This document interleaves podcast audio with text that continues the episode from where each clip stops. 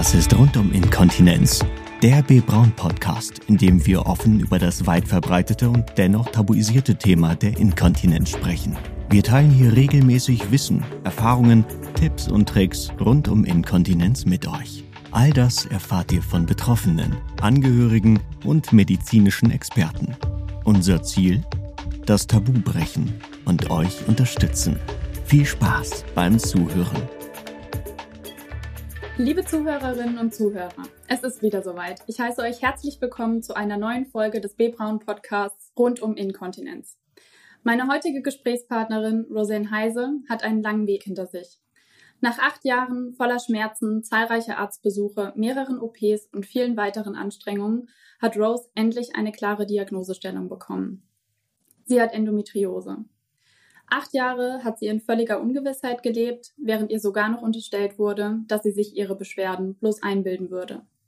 Damit war 2016 zwar Schluss, das bedeutet aber für Rose nicht, dass das das Ende ihrer Krankheit ist, denn Endometriose ist leider nicht heilbar. In diesem Podcast erwartet euch die inspirierende Geschichte von Rose, angefangen auf ihrem Weg der Diagnosestellung über ihre Inkontinenz bis hin zu ihrer psychischen Verfassung heute. Eines kann ich euch jetzt schon verraten. Rose ist eine Kämpferin mit einem unheimlichen Dur Durchhaltevermögen und ich bin sehr gespannt und freue mich riesig auf unseren heutigen Podcast. Rund um Inkontinenz im Gespräch. Hallo liebe Rose. Hallo. Vielen Dank, dass du dir heute die Zeit nimmst und vor allem dich mir und all unseren Zuhörern anvertraust, um über deine Geschichte und deine Erfahrungen zu sprechen. Ich habe ja gerade schon angeteasert, dass du einen langen Weg hinter dir hast. 2018 haben deine Schmerzen im Unterleib angefangen und wenn ich richtig gerechnet habe, warst du da gerade mal 15 Jahre alt. Kannst du vielleicht noch mal näher beschreiben, wie sich deine Schmerzen bemerkbar gemacht haben, wie oft du sie hattest, wo, in welchen Situationen und so weiter? Also, wo das am Anfang angefangen hat mit den Schmerzen, war das eher so ja, ganz normale Unterbauchschmerzen. Das heißt, bei der Regelblutung, also ich hatte dort tatsächlich schon meine Periode bekommen, seitdem ich zwölf bin, glaube ich, ja. Ähm, hat es halt ganz normal angefangen mit Schmerzen. Und ich dachte, es wäre halt eigentlich normal. Und an diesem Zeitpunkt, wo das halt extrem geworden ist, ähm, ja, habe ich halt um Hilfe gebeten und wurde eigentlich direkt auch gleich in den OP geschoben. Und dort wurde dann mein Blinddarm entfernt, weil halt die Leute dachten, es sei mein Blinddarm. Mhm. Ähm, der war leicht entzündet, aber trotzdem wurde der einfach mal so rausgenommen und es wurde nicht weiter nachgeguckt.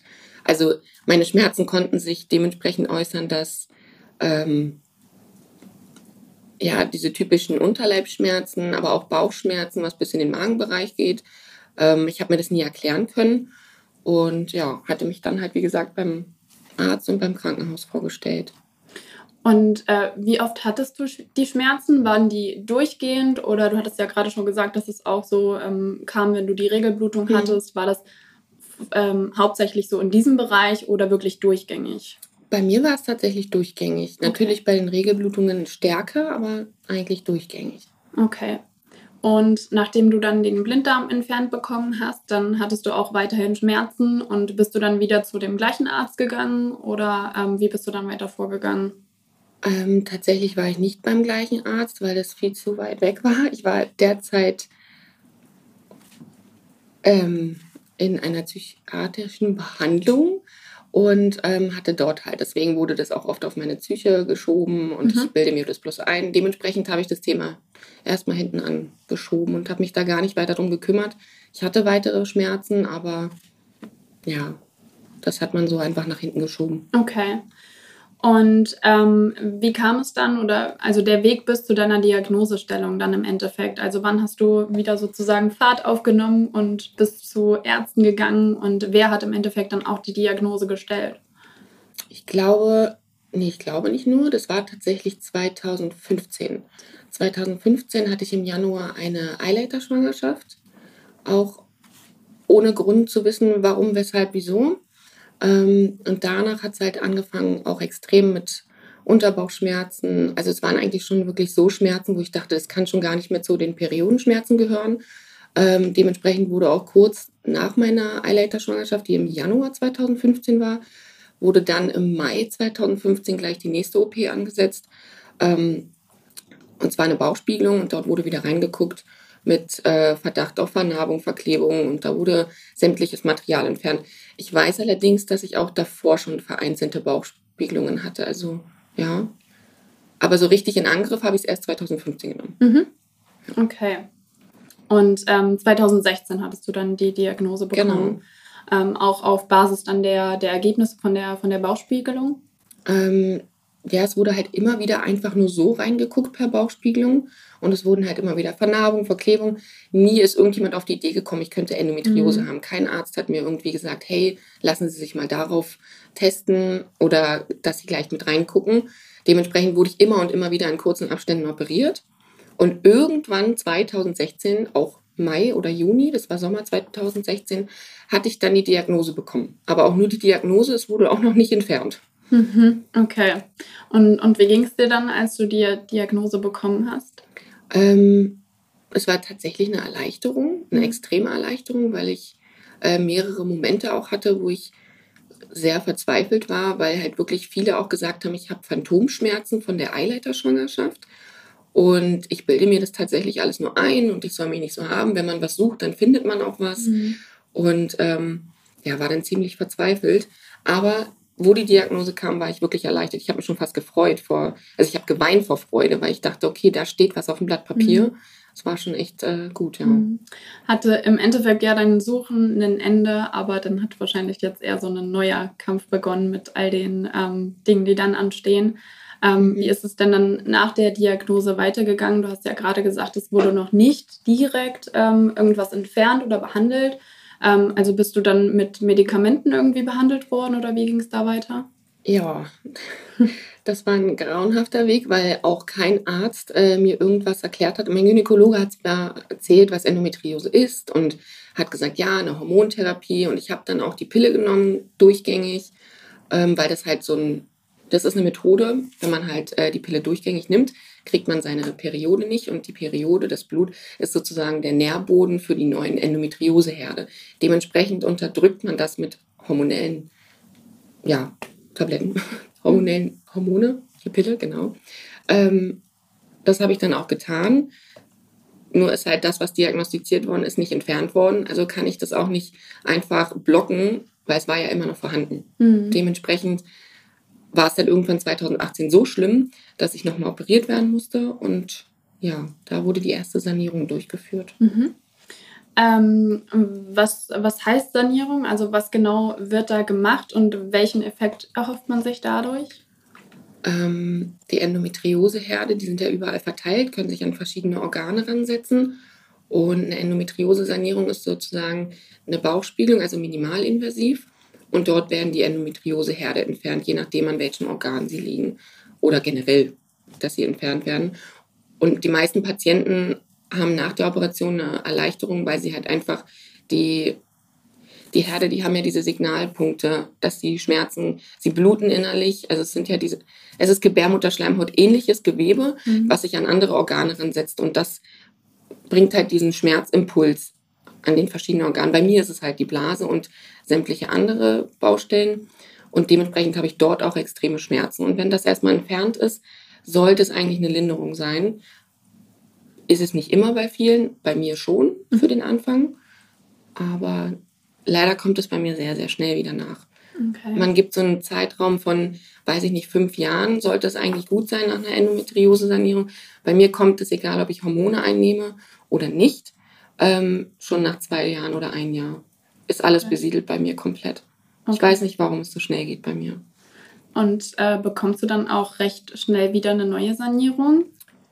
Ähm, mein Arzt rät mir eigentlich immer, alles andere auszuprobieren, genauso wie auch meine Endometriose-Schwestern im Internet. alles andere probieren, das habe ich auch gemacht. Ähm, trotzdem hilft es mir nicht. Also es kann meine Schmerzen lindern, aber nicht das, was dort wächst. Okay.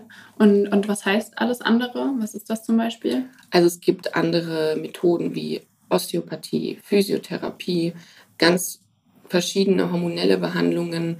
Man kann Yoga machen, man kann die Ernährung umstellen, je nachdem, was für die Patientin am besten ist, weil die Krankheit ist individuell und dementsprechend ist auch die die Methode individuell, wie man es behandeln kann. Mhm. Eine Heilung, Heilung gibt es natürlich nicht, bis jetzt zum heutigen Stand, aber man kann halt die Schmerzen sehr gut lindern mit einigen Sachen. Mhm. Und würdest du sagen, dass eine der Methoden, die du gerade genannt hast, ähm, dir geholfen hat? Viele werden da böse sein, wenn ich das sage, aber nein, tatsächlich nicht. Okay. Äh, das Einzige, was mir halt hilft, ist meine Arbeit. Mhm. Ich laufe meinen Schmerz täglich raus.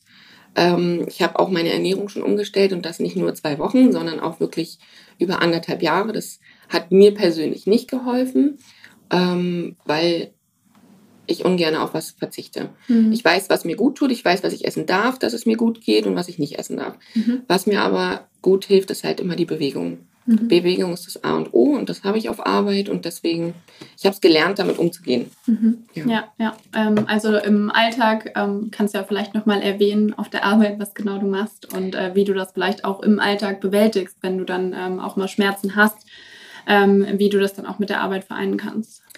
Ich arbeite in der Altenpflege, das heißt ein sehr, sehr ja, körperlicher, belastbarer Beruf. Mhm mir wurde damals auch gesagt, ich darf diesen Beruf nicht ausüben wegen meiner Endometriose, weil es zu massiv ist von den Aufgaben her. Tatsächlich habe ich mich da nicht unterkriegen lassen, weil es war mein Traumberuf. Ich habe damals schon in der Altenpflege gearbeitet, mhm. habe dann zwischenzeitlich äh, zahnmedizinische Fachangestellte gelernt. Das war dann bis zum Schluss gar nichts für mich mhm. und bin dann halt wieder in die Altenpflege gegangen. Und ähm, wie, wie du das ähm, unter einen Hut bekommst, so, wenn du zum genau, Beispiel Schmerzen ja. bekommst, ähm, ob, du, ob du dann irgendwie auch krank bist oder wie du das mit der Arbeit vereinen kannst. Also wenn wir meinen Arbeitgeber fragen würden, ja, ich bin oft krank. Tatsächlich ähm, harmoniert es trotzdem sehr gut. Ich habe äh, sehr viel Glück mit meinem Arbeitgeber. Mhm. Dem habe ich von Anfang an gesagt, was Sache ist und wie das auch bei mir abläuft. Ich habe da eine unglaublich große Unterstützung. Das bedeutet, wenn ich mal spontan einen Tag krank bin, weil es nun mal einfach so ist mit Endometriose, kann man einen Tag mal Durchfälle haben, einen Tag ist einem schlecht und übergibt, man übergibt sich halt. Mhm. Oder man hat Toilettenprobleme generell, Migräneanfälle oder Kopfschmerzen. Irgendwas ist halt immer, sagt man so. Ähm, die wissen halt alle Bescheid. Wenn ich da spontan anrufe, die haben unglaublich großes Verständnis. Mhm. Und selbst meine Bewohner wissen Bescheid. Die wissen halt alles. Das heißt, wenn ich mal kurz durchatmen muss, weil ich gerade mal nicht laufen kann, dann wissen die das auch. Ist natürlich gerade, wenn man einen Bewohner mobilisiert, sehr schlecht. Aber da beiße ich die Zähne zusammen und dann weiß ich auch, jetzt ist halt so. Ne? Mhm. Ich kann auf jeden Fall sagen, dass ich meine Aufgaben gut bewältigen kann, aber auch nur, weil ich die große Unterstützung habe. Mhm. Ja. Aber das ist sehr schön zu hören. Ja. ähm, wie geht es dir denn jetzt so zwischendurch? Ähm, also hast du noch in der gleichen Häufigkeit wie damals auch deine Schmerzen, also wirklich durchgängig oder ist es jetzt auch eher situationsabhängig? Eigentlich habe ich meine Schmerzen immer durchgängig. Das hat sich nie geändert. Ähm, ich habe jetzt jahrelang wieder die Pille, also die Hormone, durchgängig genommen. Darf ich bis zum heutigen Tag nicht mehr tun, mhm. weil ich noch Begleiterkrankungen habe, die das leider verhindert, dass ich ähm, Hormone einnehmen darf. Es gibt natürlich spezielle, die nicht so viel Östrogene und sämtlichen anderen Kram drin haben. Allerdings ist es bei mir nicht der Fall. Ja. Hm, was, was sind das für Begleiterkrankungen, wenn du die erwähnen würdest? Ähm, ich habe einmal Gerinnungsstörungen. Das bekannteste davon ist Faktor 5 Leiden und zwei andere, die ich nicht aussprechen kann. die Kombination von den dreien ist halt sehr, sehr hoch auf Thromboserisiko. Dementsprechend muss ich auch ähm, regelmäßig meine Kompressionsstümpfe tragen, die ich nicht regelmäßig trage. ähm, sollte ich aber und werde ich auch tun. Genau, dann habe ich noch äh, Migräne mit Aura. Mhm. Dann habe ich einen kleinen Herzfehler. Und ich habe, ach, was könnte ich noch aufzählen? Irgendwas war es noch. Ach so, ja, natürlich, klar. Ich habe Inkontinenz. Das, ja. das darf man nicht vergessen. Genau, weil darum geht es ja dann auch später nochmal, genau. Genau, und deswegen ist es halt ähm, durch dieses ganze Gerinnungsstörungen, ähm, darf ich halt die Hormone nicht einnehmen und auch wegen der Migräne mit Aura. Dementsprechend kann ich halt nicht meine Periode blocken und darf halt keine Hormone nehmen, was natürlich sehr ungünstig ist für meine Endometriose und Adenomiose. Mhm. Das habe ich ja auch bekommen 2018 als Diagnose schriftlich. Ähm, das ist nochmal was anderes Und äh, was bedeutet das dann? Also wie wirkt sich das auf dich und deinen Körper aus und auch so auf die Art und Weise, wie du behandelt wirst in dem Sinne? Ich muss halt ausweichen auf andere Dinge, so wie halt Osteopathie, Physiotherapie, Yoga, das, was mir am besten liegt, wo ich ja gesagt habe, dass es mir nicht hilft. Aber manchmal hat man eine negative Einstellung zu etwas und dann wird es halt auch nicht gut. Mhm. Man muss die mhm. Einstellung ändern, mhm. positiv reingehen, dementsprechend wird es dann auch besser. Das nehme ich jetzt auch in Angriff, weil anders wird es nicht funktionieren, ähm, außer meine Arbeit halt, aber das macht es ja halt auch nicht alles. Mhm. Ähm, was genau oder was konkret ist der Unterschied zwischen der Adem Adenomiose und Endometriose? Endometriose ist Gebärmutterschleimhaut ähnliche Zellen, die außerhalb der Gebärmutter sich festsetzen an Organe. Und Adenomiose ist ähm, Gebärmutterschleimhaut ähnliches Gewebe oder Zellen in der Gebärmutter. Mhm. Okay. Genau. Und ähm, hast du sonst irgendwelche Nebenwirkungen bekommen von den Medikamenten, von den Hormonen oder ähnliches, was du immer mal genommen hast? Ja, von den Hormonen extreme Stimmungsschwankungen, depressive Phasen oder Schübe, mhm. was natürlich überhaupt nicht gut ist, besonders wenn ich auf Arbeit bin. Das hört sich an, als wenn ich von meiner Arbeit lebe. Ja, das tue ich. Ähm, generell ähm, Libidoverlust, das bedeutet äh, gar keine Lust mehr auf Geschlechtsverkehr, ich lebe in einer Beziehung schon seit zehn Jahren, ist natürlich sehr ungünstig. Ich habe Glück, dass ich einen Partner habe, der ein unglaublich großes Verständnis hat. Aber es macht es halt dann auch nicht einfach. Und ja, also eigentlich alles. Ich habe auch verschiedene, unabhängig von der Endometriose, Körperfunktionen, die nicht mehr so funktioniert haben. Mehr Durchfälle, mehr Übelkeit, mehr einfach alles. Es war nicht mehr tragbar und auch nicht schön. Unreine Haut habe ich jetzt natürlich auch, aber nicht so extrem wie mit mhm. den Hormonen. Mhm. Ja.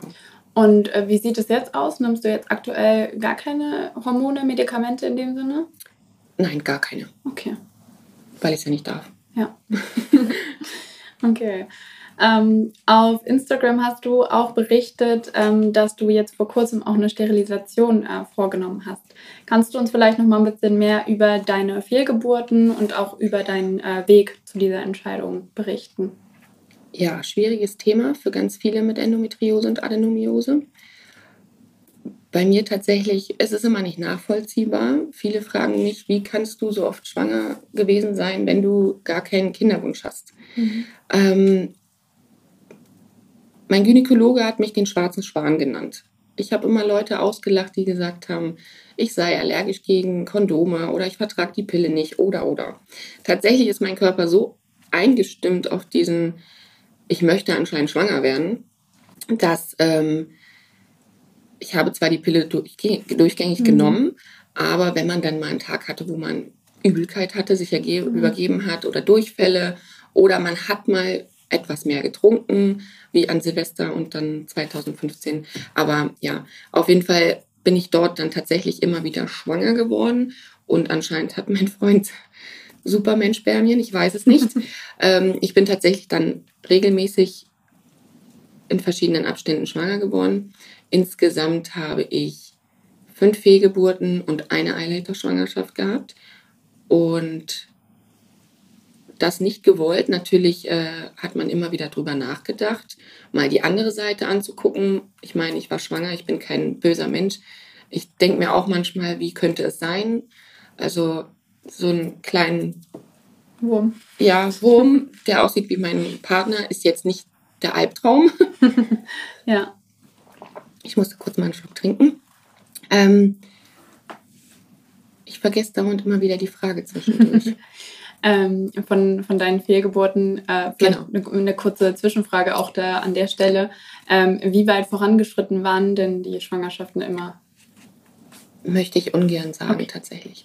Aber es, ein paar davon waren ziemlich früh und eins war schon ein bisschen entwickelter. Mhm. Ja. ja. Es war trotzdem sehr schmerzhaft. Ähm, an sich auch diese Situation, es war trotzdem sehr schmerzhaft, diese Situation durchzumachen, nicht nur körperlich, sondern auch psychisch. Ich meine, es ist ein Eingriff immer wieder und wenn man vorher weiß, dass äh, es nicht behalten bleibt, weil jetzt komme ich darauf, ich habe auch noch eine Diagnose, die heißt habituelle Abortneigung. Mhm. Das bedeutet, dass sich halt durch meine Gerinnungsstörungen generell die Schwangerschaften nicht fest festsetzen. Also sie setzen sich nicht fest. Ja. Und dementsprechend hätte ich sowieso nie eins austragen Mhm. können, von Mhm. vornherein. Okay. Und die, die Diagnose, die habe ich auch erst viel, viel später bekommen. Okay, okay. Und ähm, das waren dann im Prinzip so die Punkte, ähm, wo du dich dann auch mit deinem Partner dazu entschieden hast, dann äh, eine Sterilisation zu machen. Ja, ich habe seit, seit 2014, wo das erste Mal, das hatte ich vorhin nicht erwähnt, aber dort hatte ich die erste Fehlgeburt, ähm, habe ich eigentlich gesagt, ich möchte das nicht mehr, weil es das erste Mal schon schlimm genug war. Ja. Und dann ging es halt immer wieder los und äh, ja, wir hatten uns da eigentlich schon ziemlich schnell entschieden. Nur es wurde halt nicht gemacht, weil ich zu jung bin. Und dann war es auch wahrscheinlich jetzt ein, ein langer Kampf, so wie ich das mitbekommen hatte, bis äh, du jetzt wirklich auch da die Zustimmung bekommen hast. Ähm, vielleicht kannst du ja nochmal erklären, welche Zustimmung es da bedarf und ähm, wie du es jetzt am Ende auch geschafft hast, diese zu bekommen. Also grundsätzlich kann sich jede Frau ab ihrem 18. Lebensjahr sterilisieren lassen. Das Problem ist, kein Arzt würde es machen, wenn man so jung ist, wie in meinem Fall. Wenn die Kinderplanung nicht abgeschlossen ist oder sämtliche andere Gründe bestehen, dann äh, bräuchte, am besten wäre es halt ein psychologisches Gutachten. Das kriegt man auch nicht so einfach um die Ecke. Ähm, der eigene Gynäkologe muss die Geschichte natürlich auch kennen. Das heißt, eine längere Behandlungszeit und nicht nur von einem Monat. Der, mein Gynäkologe hat mich halt jahrelang begleitet und der wusste, wie der Stand ist. Der hat auch super viel Verständnis. Ich hatte persönlich auch das Glück, da ich mein Leben lang in therapeutischer Behandlung bin, weil ich ähm, generell in meiner Jugend und Kindheit äh, schon Probleme hatte, ja, hatte ich da das Glück, dass er mit mir das machen konnte. Ich hatte ein ganz, ganz langes Gespräch über mehrere Stunden und er hat mir dann im Endeffekt eine Empfehlung ausgesprochen und das hat im Endeffekt dann für die Sterilisation gestimmt. Also da war mein Arzt dann, der mich operiert hat, damit einverstanden. Es war Okay. tatsächlich auch der Arzt, der mich sonst wegen der Endometriose operiert, der es erst abgelehnt hat und jetzt zugestimmt hat. Mhm. Sehr gut. Ja. Und dann hattest du jetzt erst äh, vor, vor kurzem die Sterilisation. Mhm. Ähm, ist dann alles gut verlaufen und wie geht es jetzt damit? Ja, ich hatte die am 26.08. Das ist mein zweiter neuer Geburtstag. Ich bin sehr glücklich darüber. Es ist jetzt elf Tage her. Ja, ich fühle mich gut. Ich habe es noch nicht komplett realisiert, aber ich merke, dass was passiert ist und ich Mhm. fühle mich sehr, sehr gut, ja. Sehr gut. Ähm, vielleicht, wenn du drüber sprechen möchtest, hatte dein Partner einen Kinderwunsch? Also habt ihr da ähm, lange drüber sprechen müssen über das Ganze oder war er da, wie du schon am Anfang gesagt hast, auch sehr verständnisvoll und ähm, hat äh, ja nicht lange gezögert, um dich da zu unterstützen? Mein Partner und ich sind fast zehn Jahre zusammen. Ähm, wir haben viel darüber gesprochen, auch auf jede Seite, nach rechts, links, ob wir, wollen wir Kinder, wollen wir nicht Kinder, wie sieht es aus, wenn und was passiert. Dadurch, dass er aber meinen Leidensweg von Anfang an immer miterlebt hat und ähm, generell natürlich auch bei den Situationen dabei war, er hat mich nie alleine gelassen, war es eigentlich schon von Anfang an klar, dass wir, also er hatte persönlich auch noch nie einen Kinderwunsch. Mhm. Er kommt super mit kleinen Kindern klar, er wäre auch ein super Vater, aber dadurch, dass es bei uns beiden irgendwie Gott sei Dank nicht besteht mit dem Kinderwunsch, ist es eigentlich perfekt so gewesen. Ja, sehr gut. Und ähm, hast du irgendwie aus deinem Umfeld da Reaktionen bekommen, die äh, ja nicht unbedingt auf Zustimmung getroffen haben oder wie war das? Ja, schwieriges Thema. Ähm, alle meine Geschwister oder deren Partner, ähm, alle meine Geschwister, als hätte ich so viele. also mein Bruder zum Beispiel, er hat äh, eine Frau an seiner Seite und wir haben natürlich auch Kinder bekommen. Erst das eine und dann das andere. Ist alles ganz niedlich, freue mich auch. Ich liebe meinen Neffen und meine Nichte. Ähm, es ist immer schwierig, mit Leuten darüber zu reden, die selber Kinder kriegen oder gerade hochschwanger sind. Mhm. Ähm, auch meine Cousinen, alle sind gerade völlig im Kinderkriegen waren. Ähm, ich habe tatsächlich trotzdem großes Verständnis bekommen. Auch von äh, Mädels, die einen unglaublichen Kinderwunsch haben. Also eigentlich unterstützen mich dort alle. Mhm. Dass ich natürlich nicht immer sofort das Verständnis kriege, weil sie nicht die Hintergrundgeschichten immer kennen, das ist klar. Aber auch meine Eltern,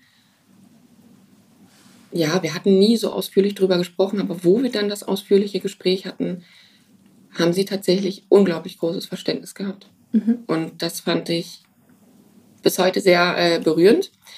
Deswegen bin ich da immer sehr stockend, wenn ich das erzähle. Ich habe wirklich großes Verständnis von allen Seiten. Mhm. Ja, Punkt. Sehr gut. Ähm, wie, wie war das denn ähm, am Anfang nochmal auf äh, deinem Weg, ähm, auch bis hin zur Diagnose? Wer waren denn da so die ähm, Menschen, dann die nahestehendsten Menschen, ähm, die dich auf diesem Weg unterstützt haben? Mein Freund definitiv.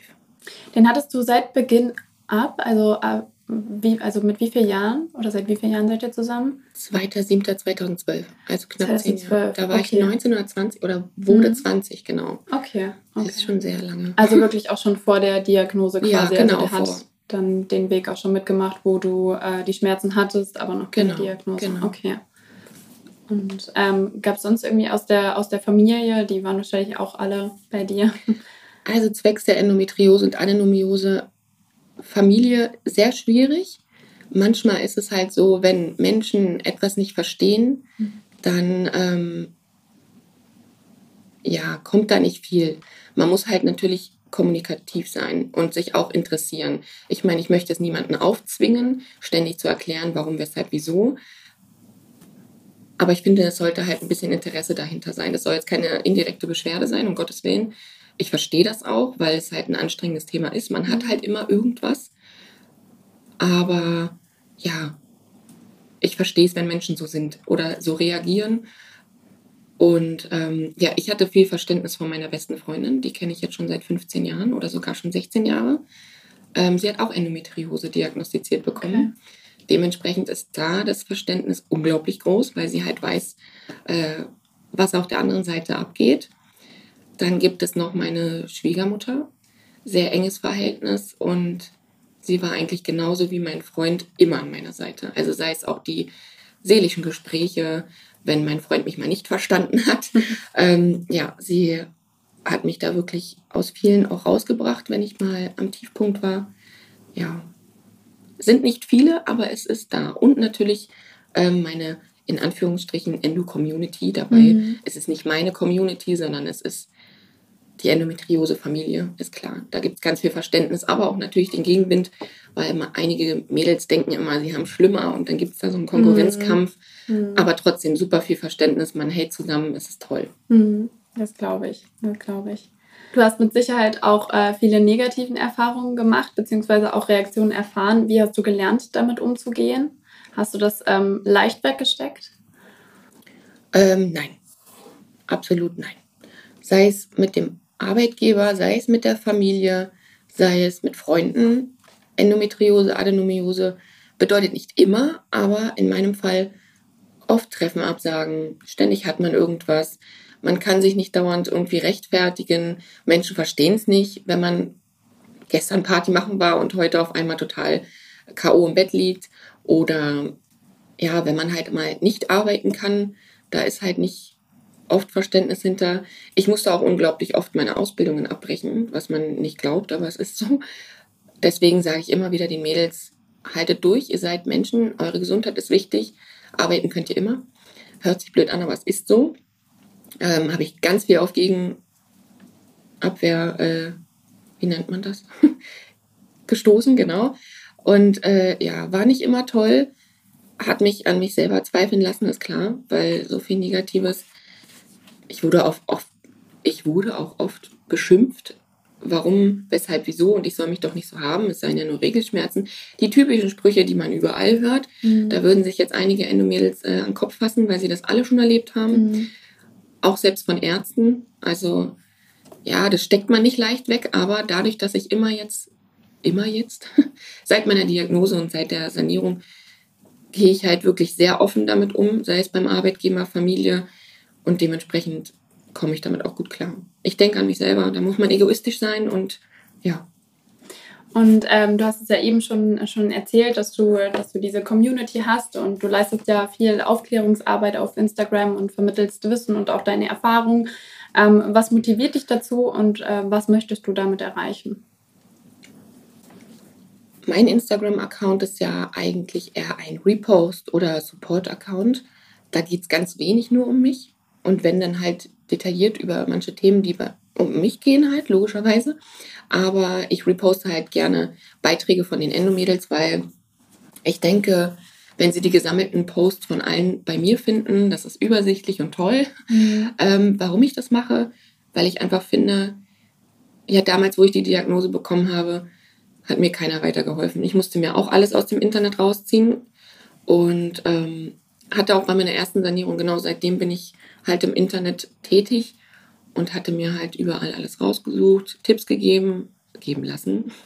Und äh, ich finde halt für neu diagnostizierte oder generell, wenn man den Verdacht hat, sowas dann zu lesen, Mutmachungssprüche und sämtliche andere, ja, finde ich halt schon gut. Man sollte sich gegenseitig unterstützen. Ja. Und du bist ja auch äh, ganz schön gewachsen, ne? Also von, ja, tatsächlich ja. das ist auf jeden Fall sehr, sehr schön. Ähm, ich würde jetzt gerne nochmal auf äh, deine Inkontinenz auch zu sprechen mhm. kommen. Die haben wir ja anfangs schon mal ähm, erwähnt und äh, vielleicht kannst du nochmal sagen, ähm, die von der In von der Endometriose ist ja unter anderem auch die Blase betroffen. Mhm. Ähm, was das genau bedeutet, also welche Beschwerden du da im Endeffekt hast und wurde das direkt am Anfang, als du die Diagnose bekommen hast, festgestellt, dass die Blase quasi ähm, befallen ist, in Anführungszeichen? Ja, also bei meiner ersten Endometriose-OP, beziehungsweise wo ich die Diagnose bekommen habe, war es auch relativ klar, dass es direkt an der Blase war. Mhm. Genau. Ähm, ich hatte als Kind schon immer chronische Blasenentzündung. Mhm. Also ich bin da schon ein bisschen vorbelastet gewesen. Und dann war halt 2018, wo ich meine Endometriose-Sanierung hatte, ist der Verdacht, dass meine ähm, Nerven durchtrennt worden sind. Jetzt nicht alle komplett, aber es gibt halt wirklich feinspurige Nerven an der Blase. Da kann es halt einfach passieren, dass man ein paar kleine Nerven durchtrennt. Und dementsprechend ist das dann ziemlich doof. Mhm. Es wurde noch nie fest äh, diagnostiziert, dass es die Nerven sind, weil das kann man halt nicht so gut nachweisen, weil wenn es durchgetrennt ist, dann ist es durchgetrennt. Ähm, dadurch, dass ich aber so viel Endometrioseherde an der Blase hatte und auch, glaube ich, überläufig war das bei mir bei der Niere, auch bei der linken und alles, ähm, ja, hat man das halt so festgestellt. Und man hat halt immer wieder gesagt, das ist ja bei mir halt der Beckenboden. Ich habe auch Beckenbodentraining und sowas halt alles gemacht, aber äh, mein Blasengang ist halt ziemlich weit offen und äh, ja, genau. Okay, das bedeutet dann im Endeffekt ähm, wahrscheinlich, dass du eher deinen Urin nicht halten kannst genau. oder ähm, auch irgendwie in Form von einer Reizblase. Also kannst du, kannst du das nochmal beschreiben? Also es ist wirklich tatsächlich so, dass ich meinen Urin verliere. Es gibt mhm. phasenweise, wo ich es gar nicht merke, mhm. dass ich ihn verliere. Okay. Und ähm, manchmal ist es ein Ticken besser, wo ich es dann selber merke. Dementsprechend gehe ich aber auch sehr oft auf die Toilette. Mhm. Einfach auch aus dem psychischen, vom Kopf her, Minimum 30 Mal am Tag oder so. Ja. Also es ist wirklich schon oft, weil ich halt immer Angst habe, mir in die Hosen zu machen. ist halt einfach so, muss man so sagen. Ja. Ja. ja. Und, genau. und was hast du denn danach gemacht? Ähm, wie hast du dir da so geholfen, dass du dann auch ähm, durch, den, durch den Alltag kommst, trocken und sicher sozusagen? Ich habe am Anfang natürlich ähm, ja, Periodenbinden, richtige fette Binden benutzt, damit ich bloß nicht irgendwo auslaufe. Täglich, äh, weiß ich nicht, Slip-Einlagen oder sämtliche andere Produkte, die man sich einkleben kann an seinen Schlüppi oder Unterwäsche oder was auch immer. Das hat am Anfang auch gut geholfen. Ich war dann natürlich auch überall bei den Ärzten, Urologen, mhm. Krankenhausurologen, mhm. Gynäkologen und so weiter und so fort. Ja, genau. Und, und hattest du von denen noch weitere Tipps bekommen oder ähm, auch andere Ansätze, wie du deine Inkontinenz beheben könntest? Ich habe tatsächlich auch Medikamente bekommen, die aber nicht geholfen haben, weil ich halt eben diese Mischinkontinenz. genau, man nennt es Mischinkontinenz. Deswegen ist das halt ziemlich schwierig, dadurch, dass ich aus vielen verschiedenen Komponenten äh, die Inkontinenz äh, mhm. gebildet hat. Mhm. Okay. Du hast inzwischen für dich eine sehr, sehr gute Lösung gefunden. Äh, was genau ist das und wie bist du darauf gestoßen? Ja, eigentlich total toller Zufall. Ja, auf Arbeit habe ich äh, eine ganz tolle Wunschschwester, mit der kam ich öfters ins Gespräch und habe ja auch von meinem Leiden erzählt und generell meine ganzen Diagnosen. Und sie kam eines Tages dann und meinte, hey, ich habe da was für dich. Und ich dachte mir jetzt so, huch, was kommt da jetzt? Ähm, ich bin eigentlich kein Fan von Fremdkörpern, auch wenn ich Piercings und allem drum und dran habe. Aber ja, da hat sie mir dann dieses Produkt vorgestellt, und zwar die Venen. Ich weiß nicht, ob man es richtig ausspricht, aber es ist mein Wundermittel. ähm, hat sie mir vorgestellt, gezeigt, wie ich das mache. Ja, ich habe mir alles durchgelesen, habe mich selber ausprobiert. Unter die Wehen kann man verstehen, ja, das ist ein kleiner Silikonring, den man sich vaginal einführt. Der ist total flexibel und weich, was ich persönlich ganz toll finde. Den gibt es in der Größe Medium und Small. Medium hatte ich ausprobiert, war ein bisschen zu groß und den habe ich gemerkt, mhm. ähm, was natürlich für mich dann ziemlich doof war. Aber die Größe Small war perfekt. Ja, die, den habe ich benutzt und ähm, nach einer Woche regelmäßig täglich benutzen, dachte ich, ich wäre auf einer anderen Welt, weil es tatsächlich funktioniert hat. Ich habe ähm, gleich meine Wunschschwester informiert, dass es ein mega Ding ist und ähm, ja, es hilft mir tatsächlich. Ich benutze es die ganze Zeit. Außer jetzt natürlich kurz nach der OP darf ich es nicht. Mhm. Merkt man natürlich sofort, dass ich es nicht drin habe. Also ich persönlich vom körperlichen her, weil es natürlich dann gleich wieder läuft. Aber ja, ein Wundermittel, total toll. Und äh, trägst du es dann wirklich täglich oder auch nachts, nur tagsüber oder auch? Ähm, nachts trage ich es nicht, einfach um auch ähm, ja, meinen vaginalen Gang zu entlockern und wieder zu entspannen. Mhm. Aber am Tage durchgängig, auch speziell auf der Arbeit, ist es perfekt, weil ich dann nicht alle 20 Minuten auf die Toilette mhm. rennen muss. Ähm, ja, genau, ich führe mir das morgens ein, laufe dann halt morgens erstmal rum, so dass es perfekt sitzt. Das äh, spielt sich total gut ein, weil das halt so eine Art Silikon, weiches Silikon ist, denke ich, vom Material her. Mhm. Und ähm, ja, dann geht es meistens los, egal ob ich auf irgendein Treffen bin oder nicht, ist es perfekt. Also man kann damit auch tatsächlich ganz normal auf die Toilette gehen. Ähm, für mich ist es halt perfekt, weil es ist mein Empfinden, aber ich habe das Gefühl, dass dieser Silikonring tatsächlich auch meinen Beckenboden äh, trainiert. Mhm. Wenn ich es draußen habe, merke ich, dass da irgendwas passiert. Ich könnte tatsächlich schwören, dass wenn ich das ein paar Jahre trage, dass irgendwann mein Beckenboden sich so eingespielt hat, ähm, dass ich es vielleicht irgendwann nicht mehr brauche. Aber bis jetzt, ich fühle mich gut damit, es ist bequem. Ich finde es total easy. Es ist eigentlich im Endeffekt wie ein Tampon, den man benutzt, nur dass es viel angenehmer ist mhm. und äh, leichter zu tragen ist. Es hat halt so ein kleines Fädchen dran, was man auch überhaupt nicht merkt, um es leicht wieder rauszumachen. Es gibt auch, ich sage mal, ein spezielles Gerät. Dabei ist ja. es gar kein Gerät, sondern einfach nur so ein kleiner Stift, Dort setzt man halt das Silikonringchen rein, um es besser einführen zu können. Ich mache es tatsächlich mittlerweile ohne, weil ich es halt schon weiß, wie ich es einführe und wie es sitzen soll. Mhm. Ja, es ist perfekt. Also im Endeffekt macht es eigentlich genau das, dadurch, dass es ja bei mir ohne Grund einfach rausläuft.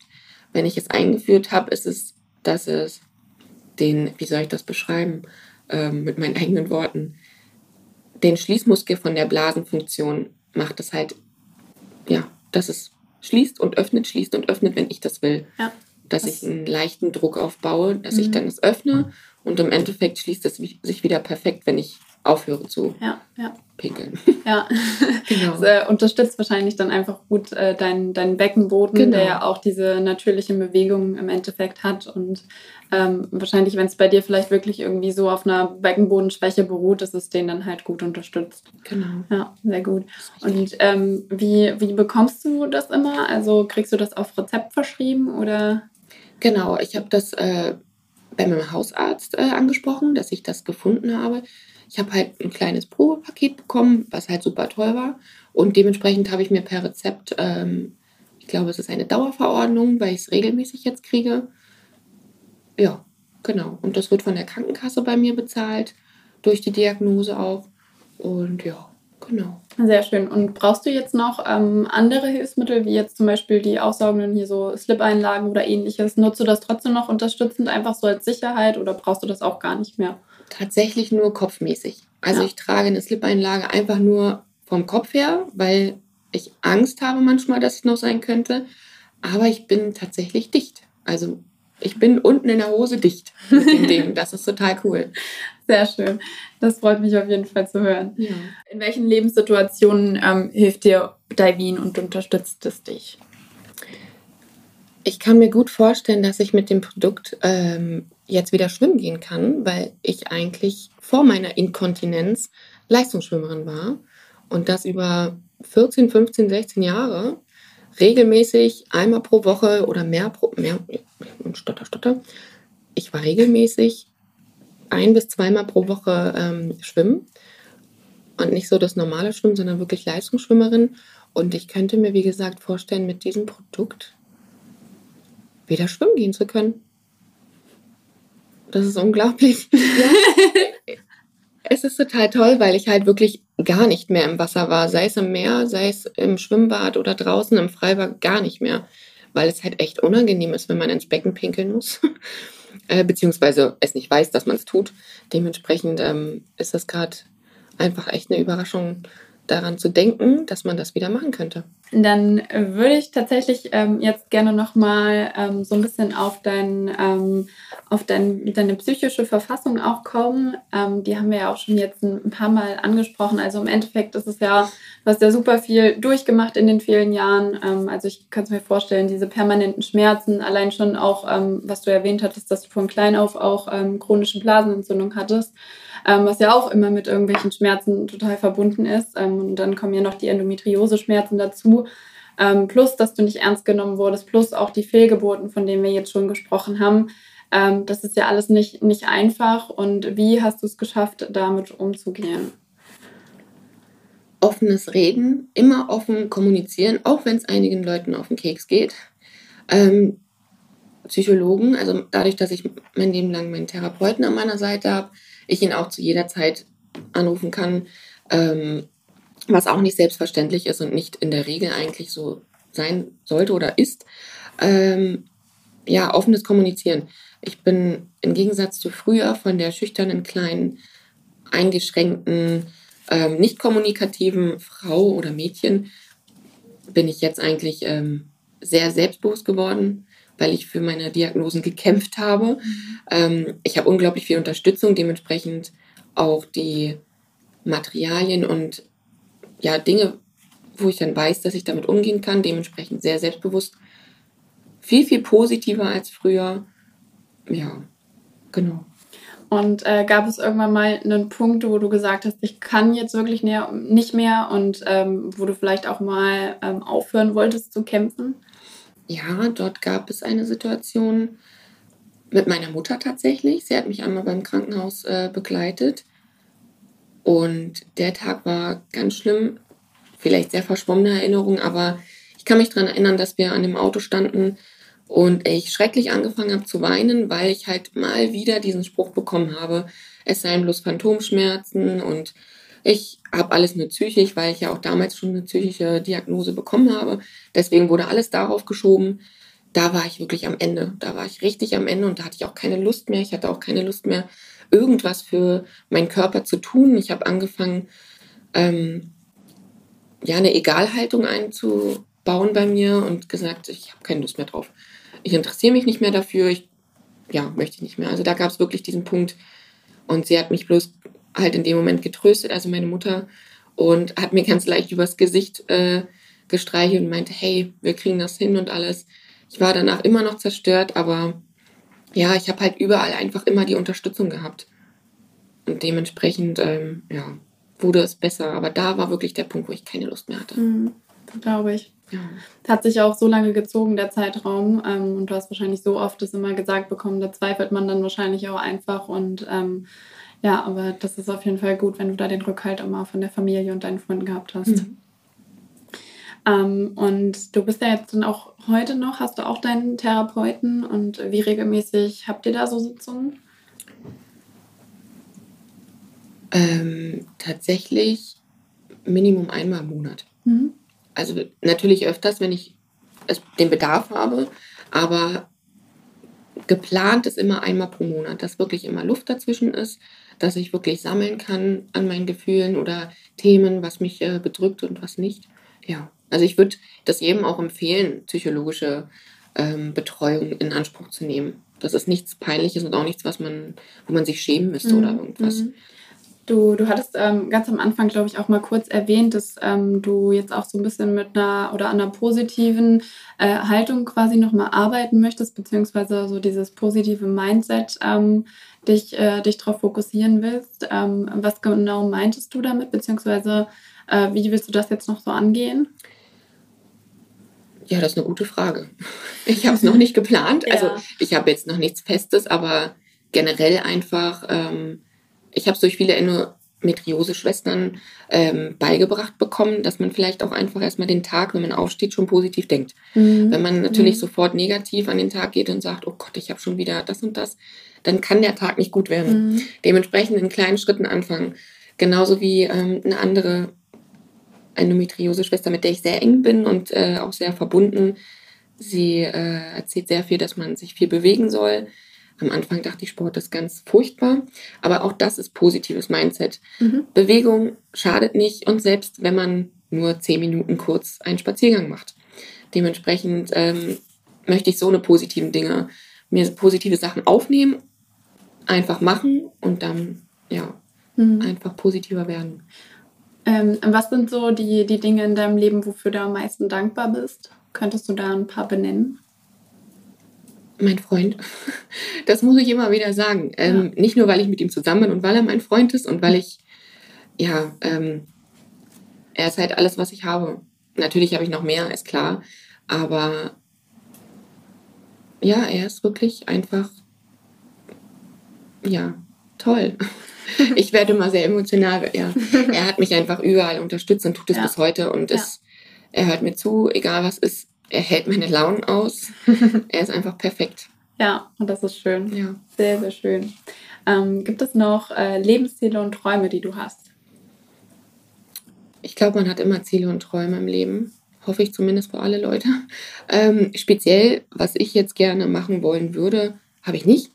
Ich möchte einfach ähm, längere Zeit mal schmerzfrei bleiben oder generell gar nicht mehr Schmerzen haben. Eigentlich bin ich momentan sehr gefestigt. Mein Job ist toll. Da habe ich, ich wiederhole mich halt. Ich habe halt überall das Verständnis und das ist für mich halt schon mein Ziel, was ich hatte Mhm. was ich Mhm. damals hatte und jetzt endlich geschafft habe. Ja. Ja. Also ich habe jetzt keinen großen ähm, Traum oder irgendwas, weil ja doch, vielleicht fliege ich irgendwann mal in den Urlaub. Das ging durch meine Inkontinenz nämlich nie. Ich musste immer irgendwie wissen, wo die Toiletten sind. Ich konnte nie auf Konzerte gehen, Ja.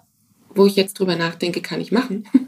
ähm, das ist unglaublich, weil Ja. lange Reisen, also sei es mit dem Bus lange, mit den Zügen und sowas. Und ich bin Ja. halt wirklich, wie nennt man das, ähm, eigentlich eine Heimscheißerin oder Heimpinklerin. Mhm. Ähm, ich hoffe, ich darf das so sagen, aber es ist halt einfach so. Ich gehe ungern auf fremde Toiletten und deswegen war das halt immer sehr schwierig. Natürlich mache ich es, wenn es sein muss, aber ja, ich konnte halt nirgendwo irgendwie auf ein Konzert oder generell auf dem Rummel oder sei es ins Kino, weil mitten im Film auf die Toilette zu gehen ist nicht gerade Mhm. cool Mhm. und verreisen schon gar nicht, wenn dann halt nur noch nicht mal das. Also ich bin nie in den Urlaub geflogen. Ich glaube, mein letzter Urlaub war nach Kroatien und das war 2000, da war ich noch äh, Teenager. Also wirklich sehr, sehr lange her. Ja. Und ja, vielleicht ist das mein Ziel und mein Traum. Das ist das, was ich die ganze Zeit nicht machen konnte, ja. Ich werde in den Urlaub fliegen und dann werde ich alle teilhaben lassen. Sehr Ja. gut. Ich würde sagen, wir planen danach den Urlaub. Ja. Ja, sehr cool. Ähm, was würdest du deinem 15-jährigen Ich heute sagen und raten? Puh, ja. Nicht aufgeben. Auch wenn die Ärzte sagen nein, sagst du immer ja. Das ist ganz wichtig. Wenn der eine Arzt, eigentlich habe ich das gemacht, aber ich würde es trotzdem meinem 15-Jährigen nicht sagen. Wenn der eine Arzt sagt, du bildest dir das nur ein, dann gehst du zum nächsten. Das ist völlig egal. Ähm, selbstbewusster sein, viel, viel selbstbewusster. Sich nicht einknicken lassen und ähm, strenger an die Sache rangehen. Ja. Sehr gut. Und ähm, gibt es etwas, was du den Zuhörern und Zuhörerinnen noch abschließend mit auf den Weg geben möchtest? Tatsächlich genau dasselbe. Immer durchzuhalten, nicht aufzugeben. Wenn irgendwann mal ein Punkt ist, wo man nicht mehr kann, ja, dann lass es den Tag doof sein, den nächsten Tag gleich wieder neu starten. Nicht aufgeben, nicht die, ähm, ja, die Ärzte sind auch nur Menschen, dementsprechend nicht immer verfluchen, aber wie gesagt, zum nächsten Arzt gehen, sich nicht irgendwas einreden lassen, selbstbewusst sein und sich Hilfe suchen, egal ob es Freunde, Fremde oder der Nachbar von nebenan ist. Auf jeden Fall immer kommunikativ sein, das Ja. würde ich, glaube ich, ja, Ja, ja ich glaube, äh, Kommunikation ist generell immer ein, ein total wichtiger Punkt, auch ähm, halt sein, seinem Gegenüber immer zu vermitteln, was man jetzt gerade eben benötigt. Ne? Ähm, ob das jetzt ein offenes Ohr ist oder ähm, ja, lass uns, ich brauche mal gerade Ablenkung oder ähnliches. Ne? Ich glaube, das ist immer sehr, sehr wichtig untereinander und äh, mit auch die Basis für alles. Ja, denke ich auch. Sehr schön. Dann ähm, sind wir jetzt auch schon am Ende unseres Podcasts angekommen. Vielen, vielen Dank. Ähm, es hat mich sehr, sehr gefreut, dich in unserem B-Braun Podcast rund um Inkontinenz begrüßen zu dürfen. Und es war sehr, sehr interessant und auch wirklich inspirierend. Ja, ich danke auch. Also ich denke, es hat sich ähm, bestätigt und du hast äh, gezeigt, dass du eine äh, richtige Kämpferin bist. Und ich wünsche dir auf jeden Fall auch für die Zukunft noch alles Gute und auch viel, viel Glück ähm, beim Erreichen und äh, vielleicht auch Verwirklichen deines Urlaubs. Das wäre doch mal was. Und ähm, auch an unsere Zuhörer ein herzliches Dankeschön für die Aufmerksamkeit und das Interesse. Ähm, ich kann auch nur empfehlen, mal bei Rose auf dem äh, Kanal vorbeizuschauen. Vielleicht kannst du noch mal sagen, wie genau dein Kanal heißt für die Zuhörer. Ja, äh, mein Kanal heißt genauso wie ich heiße und zwar rose.anne.heise, Roseanne Heise. Sehr gut. Und äh, könnt ihr ja mal bei ihrem Kanal vorbeischauen und äh, vielleicht auch die ein oder andere Frage stellen, falls ihr mal einen persönlichen Tipp braucht.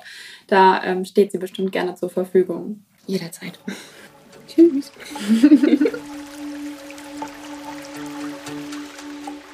Rund um Inkontinenz. Äh, abschließend möchte ich euch auch noch mal ein paar Hinweise zu Diven geben, also dem Produkt, welches Rose eben erwähnt hat. Ähm, und zwar hat sie auch schon gesagt, dass das ähm, Produkt auch ähm, erstattungsfähig ist von der Krankenkasse und es eben äh, betroffenen Frauen hilft, mit ihrer Blasenschwäche besser zurechtzukommen, durch den Alltag trocken zu kommen. Und äh, speziell hilft es eben bei der Belastungs- bzw. Mischinkontinenz und gegebenenfalls auch je nach ähm, Schweregrad bei der Dranginkontinenz.